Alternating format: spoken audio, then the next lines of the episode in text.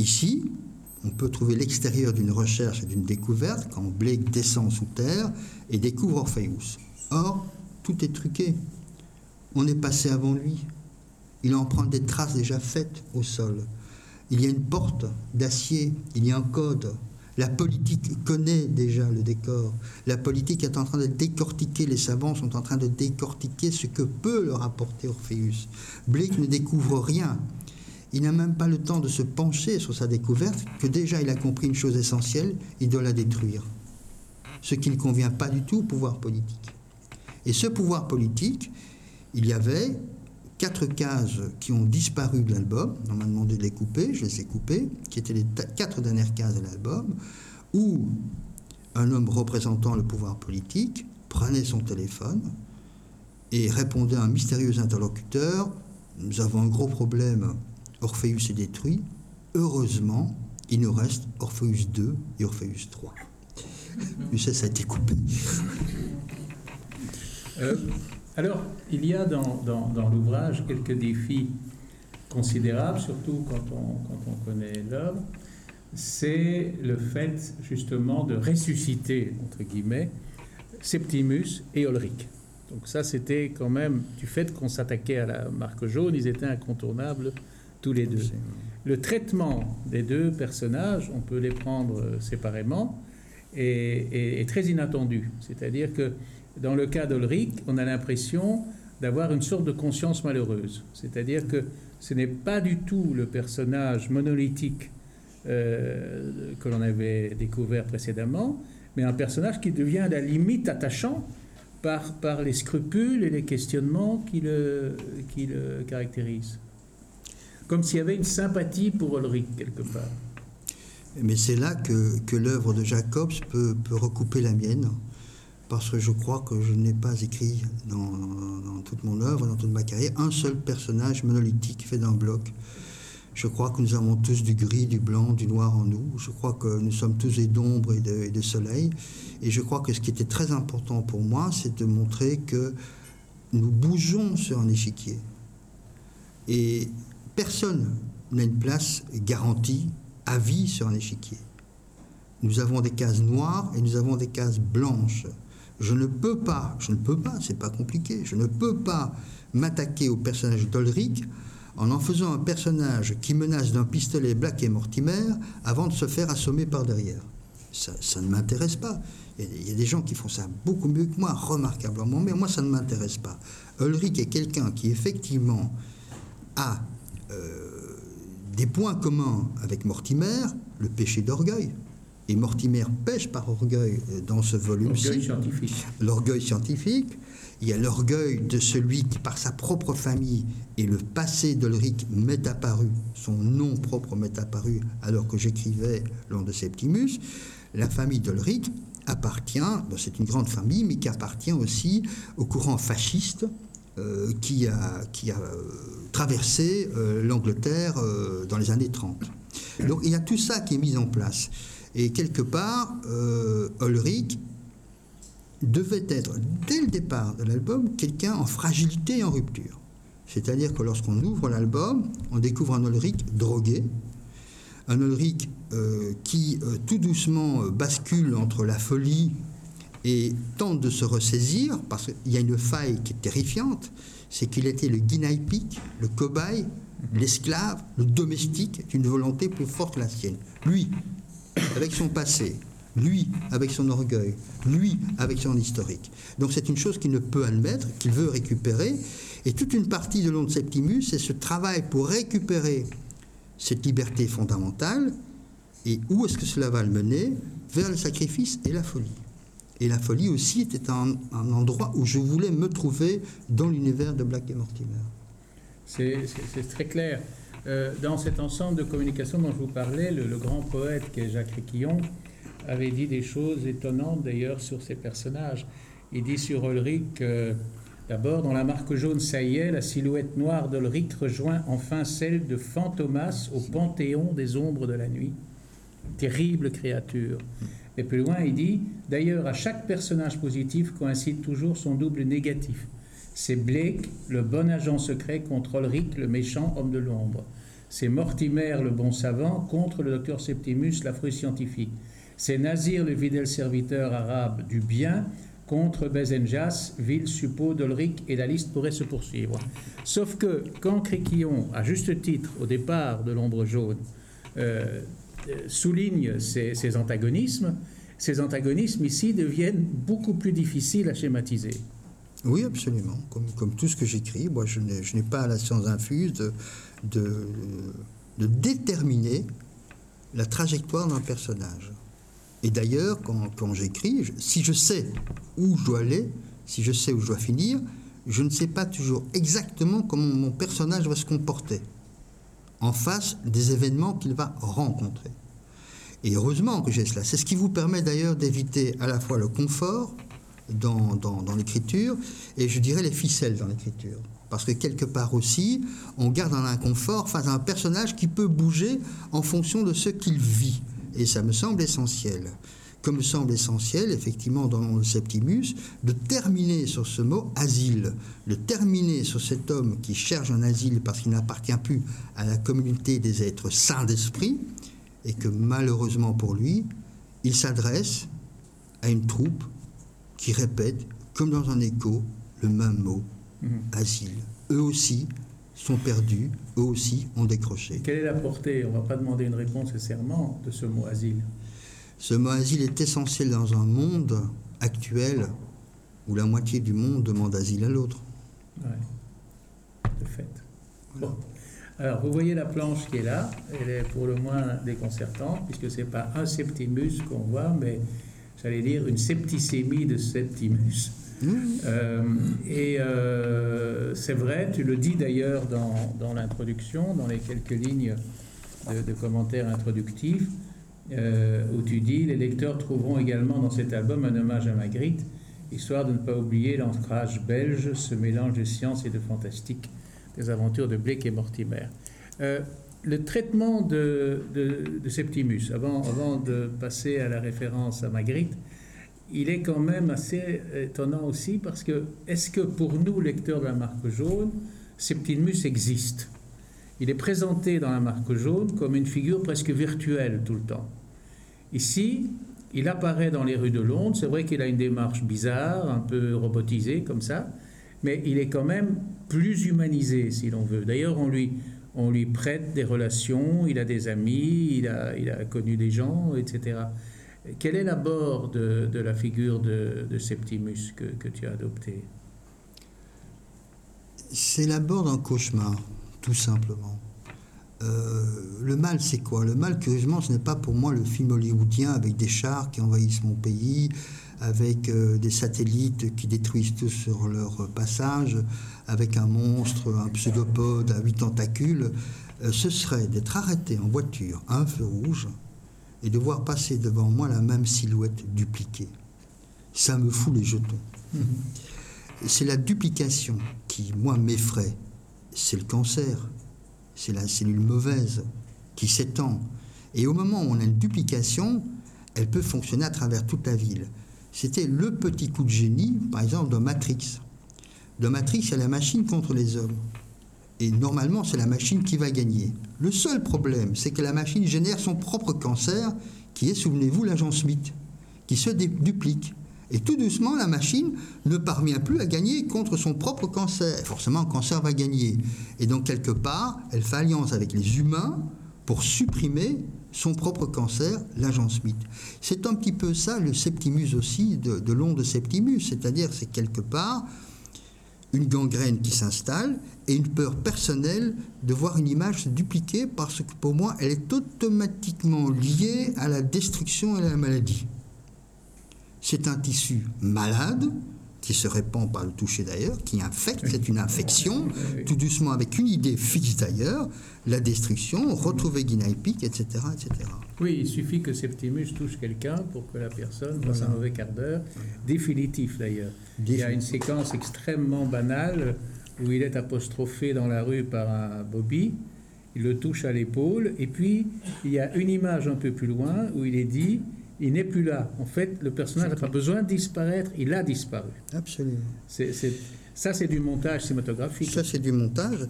Mais, mais j'aimerais bien aussi que Aubin, euh, qu'Étienne revienne, euh, parce qu'il y, avait l'image des Septimus. Euh, c'est lui qui m'a tout de même rappelé une chose fondamentale aussi dans l'œuvre de Jacobs, qui est euh, l'image que l'on retient, l'image forte. Tu pourrais peut-être en parler. Oui, c'est quelque chose qui, frappe les lecteurs, de, les lecteurs de Jacobs, que ce soit dans l'Espadon, dans, dans, le mystère de la Grande Pyramide ou, bien sûr dans le Marque jaune, il y a au moins une image inoubliable par album.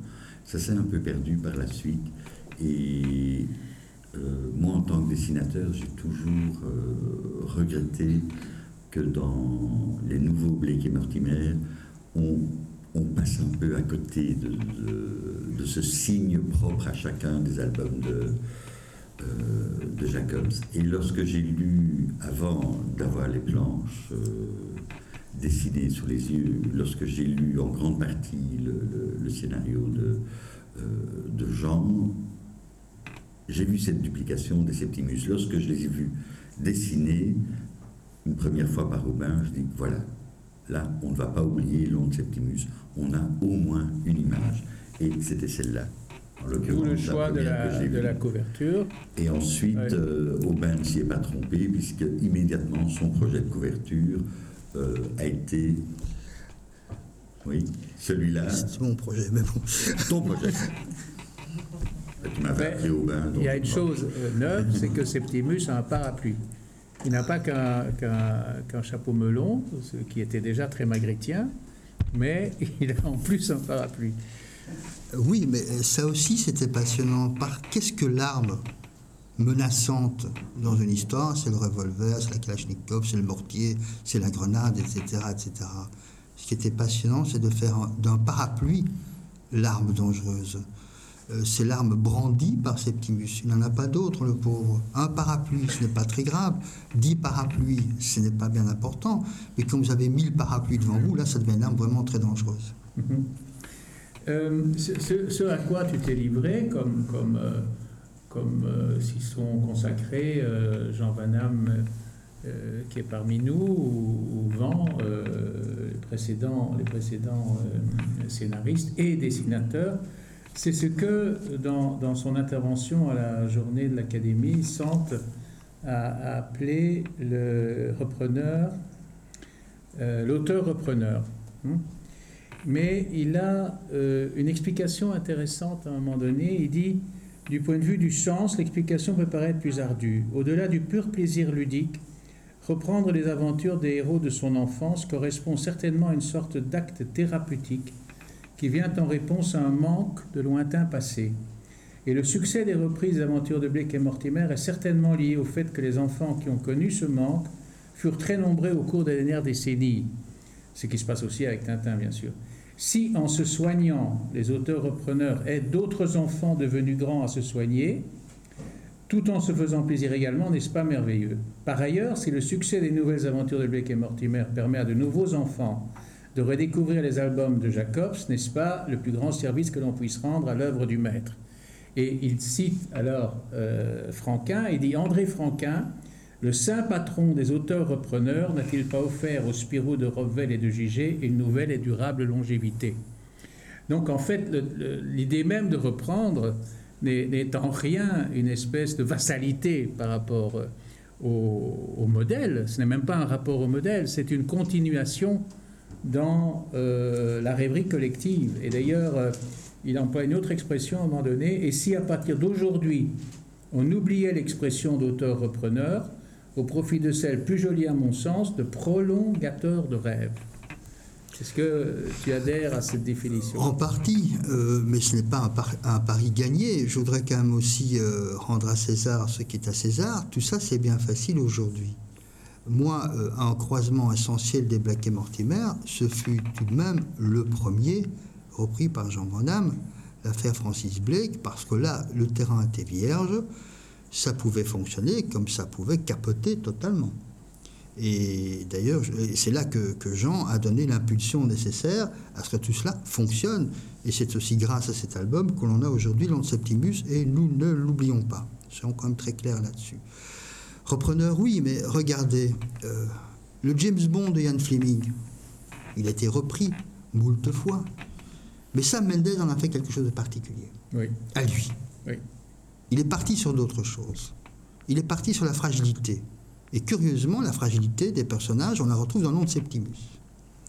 Un auteur comme Christopher Nolan reprend Batman dans une trilogie.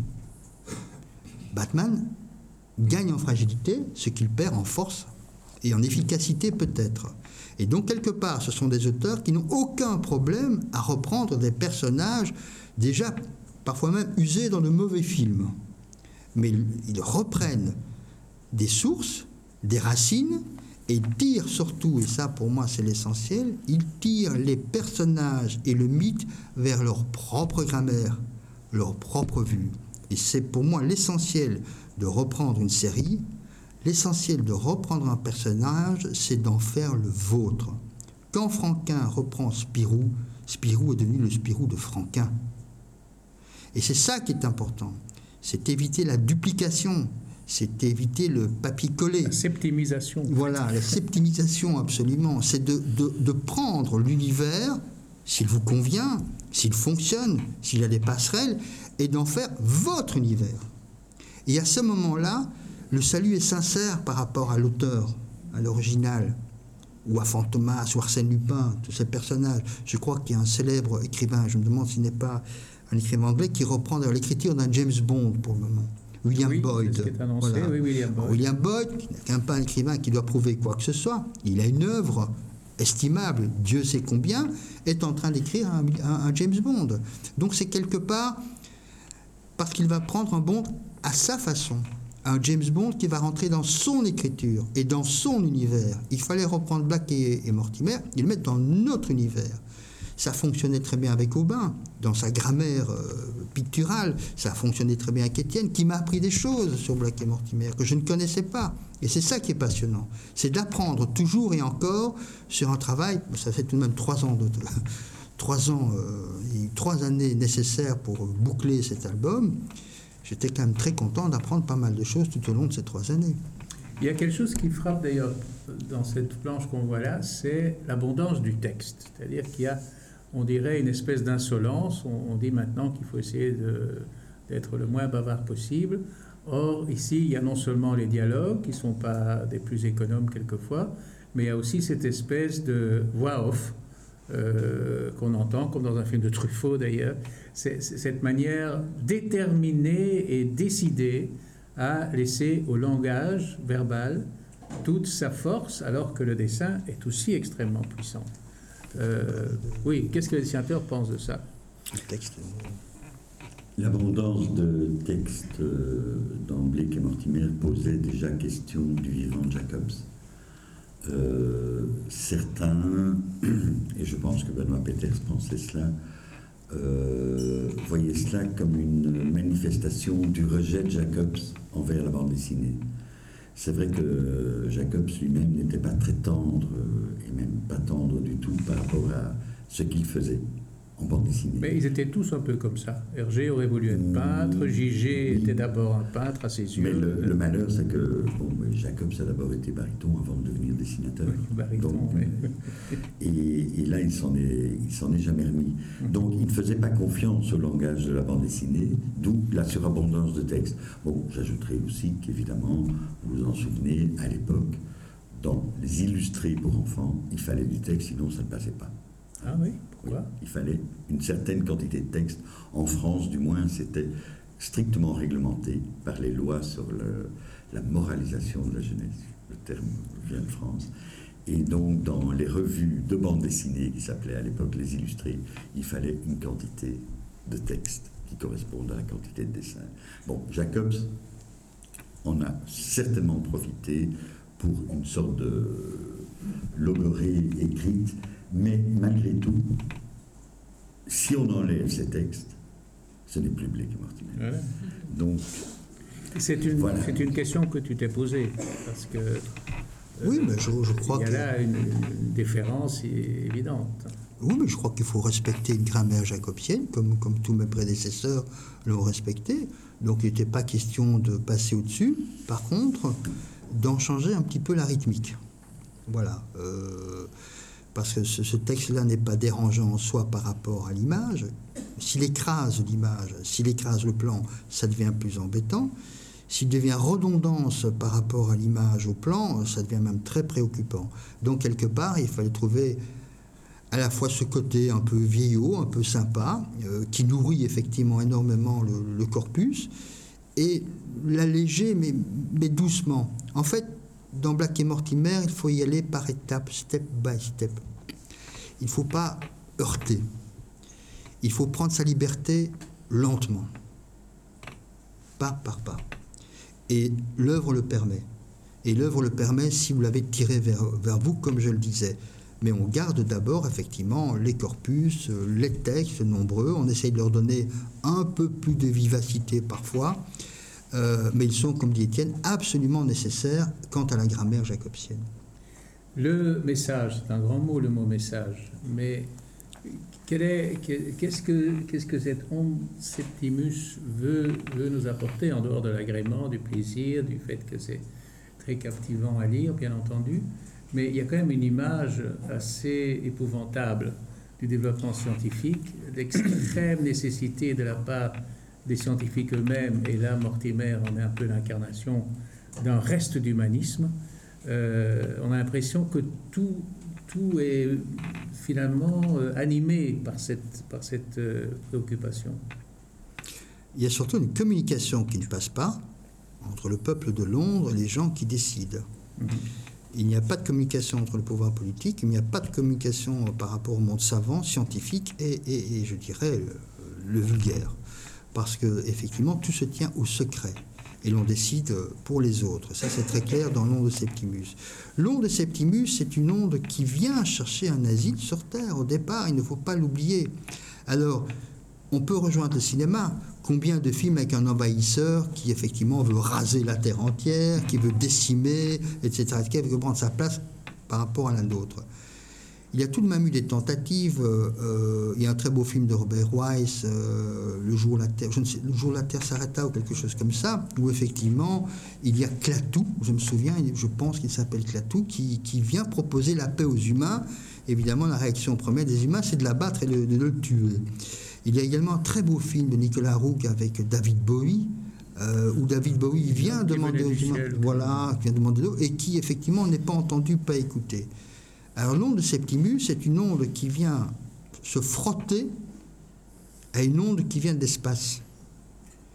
Une onde de l'espace qui vient demander secours, asile. Et comme elle se frotte à cette mégalomanie scientifique de Mortimer et du groupe des quatre, c'est presque le groupe de Bloomsbury, il vient se frotter là, il y a l'image de Septimus qui en jaillit. Et cette image a sa propre logique et dévoie tout le système. Ce qui veut dire que rien ne se passe bien. Orpheus éclate, disparaît, il n'y a pas d'asile.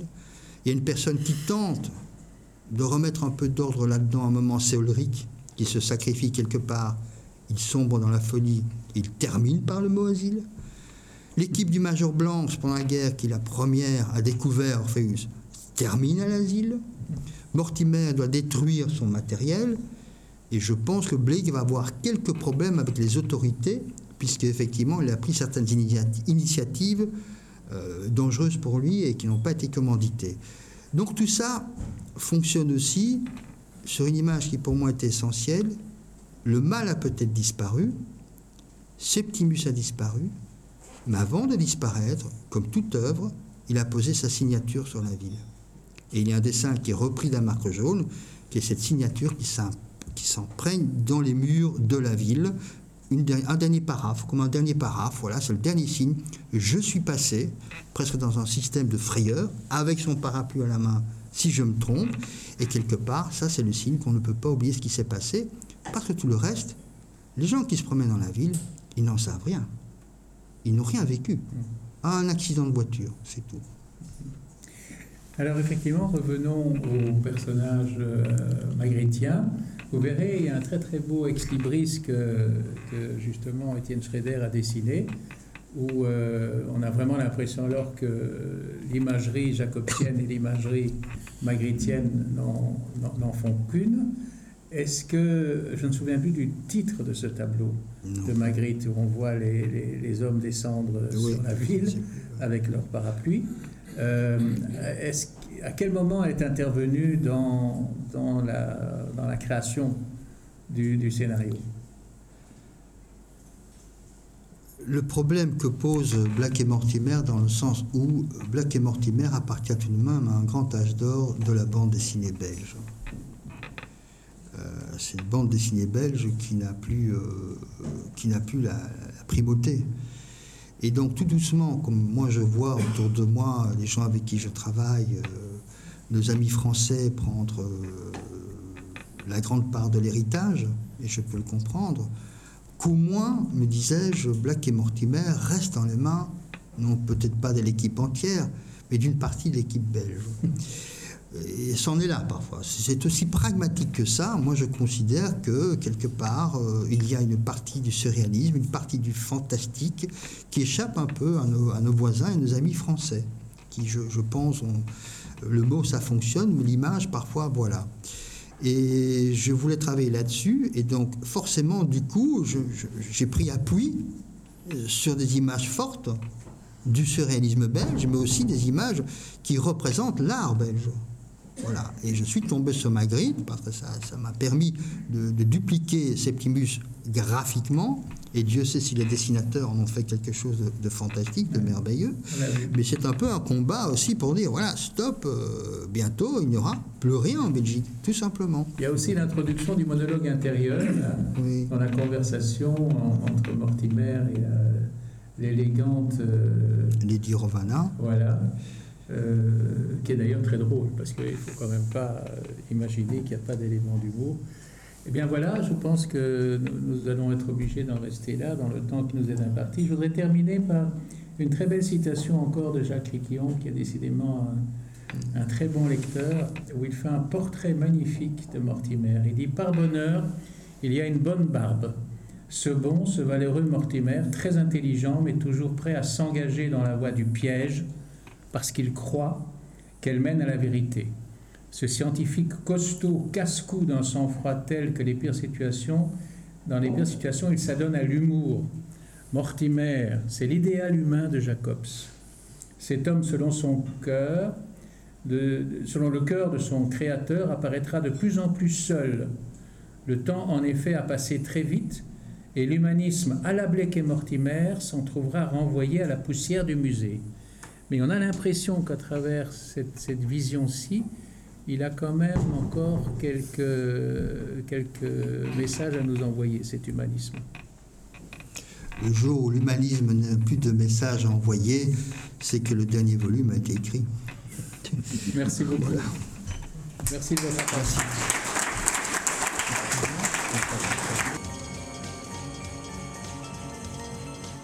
Les rencontres d'Edmond Morel.